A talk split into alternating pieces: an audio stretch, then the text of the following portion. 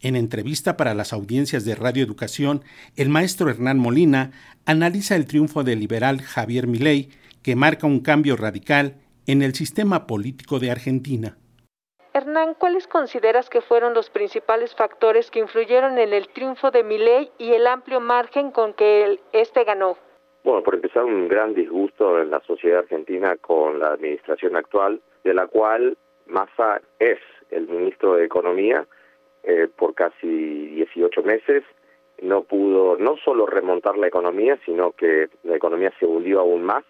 La última cifra de la pobreza en Argentina es alarmante. Un país productor de, de alimentos sumergido en un 40% de pobreza. O sea, el 40%, cuatro de cada diez argentinos están viviendo en la pobreza. Y vivir en la pobreza con una altísima inflación y básicamente sin eh, poder adquisitivo para comprar lo más esencial, como en México serían las tortillas, en Argentina es el pan, la leche, eh, completamente fuera del alcance de los argentinos. Y la otra es que mi ley eh, está proponiendo, en la misma manera que hizo Trump aquí en Estados Unidos, cambiar el sistema y terminar con las prebendas, terminar con los beneficios para pocos, terminar con la corrupción. Este es un hombre que no viene de la política, por ende supuestamente no tiene vínculos con el poder ni, ni con sus negociados, entonces eso realmente creo que hizo que mucha de la gente eh, votara por, por un cambio, un cambio porque lo que, lo que ofrecía más era más de lo mismo. Hernán, pero ¿qué tan viables son las polémicas propuestas de mi ley, sobre todo en materia económica? Bueno, y ahí está yo creo que de vuelta una similaridad con, con Trump, ¿no? O sea, hacer cambios económicos que van a ser muy difíciles de implementar. Algunos ya se han probado en otras partes del mundo con realmente poco éxito, directamente con eh, una mala experiencia.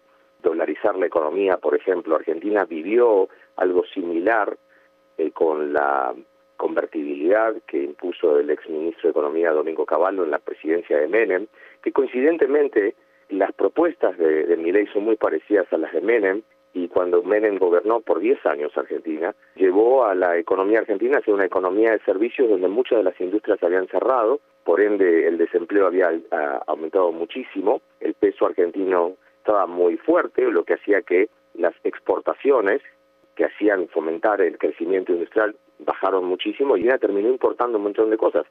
Y eso puede llegar a ser la repetición de el menemismo en, en el año 2023 2024 y 25 con, una presidencia de Milei. Pero la gente así y todo, sabiendo que eso puede llegar a pasar, al tener tanta bronca y desconfiar de Massa, porque Massa ha estado en la derecha, ha estado en el centro y ahora estaba en un gobierno socialdemócrata de centro-izquierda, hizo que no haya eh, credibilidad. Y en un momento donde hay que decidir entre A o B, si A es, es peor que B, la gente termina votando por B, a pesar de que no sea en defensa de sus mejores intereses, ¿no?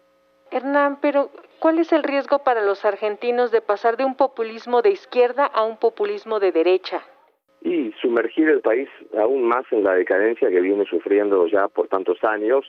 En Argentina hay una gran cultura, los, sindicatos tienen, el laborismo tiene una gran presencia, los sindicatos tienen una gran presencia, y al menos que mi ley llegue a un acuerdo con los sindicatos, el país va a quedar parado. Y yo creo que ahí es donde está lo, lo peor que puede llegar con una presidencia de una persona que ya dijo de antemano, lo dijo ayer, que no iba a haber gradualismo, que iba a haber medidas de shock y que si bien algunas de las medidas yo creo que son necesarias, porque, por ejemplo, este gobierno actual negó básicamente la devaluación del mercado sobre el peso y Argentina hoy vive con dos y tres cotizaciones de dólares. todo el mundo sabe que un dólar en Argentina no vale 350 pesos, sino que vale mil, pero el gobierno para no devaluar, para no tomar medidas impopulares, eh, insistió con eso, haciendo que la crisis económica se profundice. Entonces, eh, la gente en la desesperación votó lo que votó y votó con bronca. Pero bueno, hay un precio. Yo creo que las medidas económicas no van a ser del gusto de la gente y, creo que la gente eventualmente va a tener un gran eh, desencanto y las elecciones legislativas en dos años pueden llegar a marcar el retorno del radicalismo de la coalición cívica, de una alternativa de centro y centro derecha, o del retorno del peronismo con el kirchnerismo incluido, que lo, con lo que quede del kirchnerismo, ¿no? En este sentido, ¿qué papel va a jugar el kirchnerismo? ¿Cuál es el futuro del peronismo? ¿Qué va a pasar con la famosa grieta argentina? Yo creo que la grieta, te contesto eso primero, la grieta se va a seguir profundizando. No es algo nuevo en la sociedad argentina, fue siempre peronistas y antiperonistas.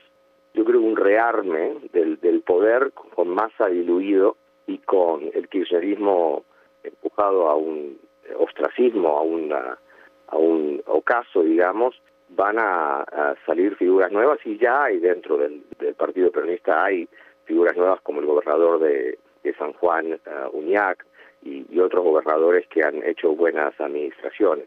Pero va a haber obviamente grandes cuestionamientos. Yo creo que acá lo que, pasa también es que con la desintegración del, del partido que era la oposición al kirchnerismo, que era Juntos por el Cambio, donde estaba un partido de, centro y centro izquierda como el, el radicalismo, y el, PRO, ahora asimilado a mi ley, ahí va a haber obviamente un nuevo una nueva repartija, ¿no? Una nueva distribución del poder y, y hay que ver cómo se alinea, ¿no? O sea, la, el Juntos por el Cambio está muerto, ya lo dijo también uno de sus miembros, Elisa Carrió, que era una de las dirigentes que, formó eh, Juntos por el Cambio, presidenta o, dirigente de la coalición cívica, que dijo que para ella está muerto y que la coalición cívica tiene independencia para tomar decisiones.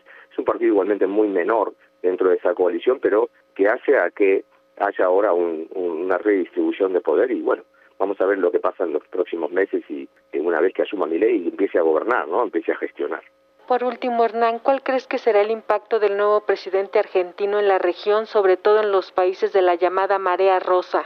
Bueno, yo creo que ahí hay otro otro otro otro tema, ¿no? Hay que ver a quién pone finalmente a, al frente de Relaciones Exteriores, una persona que viene hablando es Diana Mondino, una persona de centro derecha, y yo creo que el, posicionamiento de él va a estar más cerca de Uruguay con la calle Pou como presidente y, o, con Paraguay, por ejemplo, donde está, el, la centro derecha gobernando. Y bueno, después Argentina tiene un socio comercial muy importante que es Brasil, donde hoy gobierna Lula, donde Lula está más cerca del kirchnerismo o, del, peronismo más tradicional de centro, de centro de izquierda y, bueno, obviamente mi ley no es eso, pero hay, que ver cómo es que se perfila esa relación. Después está obviamente el, grupo de Puebla, ¿no? Que Alberto Fernández eh, participó e hizo que Argentina tomara presencia. Ahí yo creo que va a haber un distanciamiento, obviamente, de, ese grupo y, bueno, ah, yo creo que Argentina va ahora de vuelta en, este péndulo de la política exterior argentina, va hacia la derecha y, y por ahí hay relaciones más cercanas con Estados Unidos también, ¿no?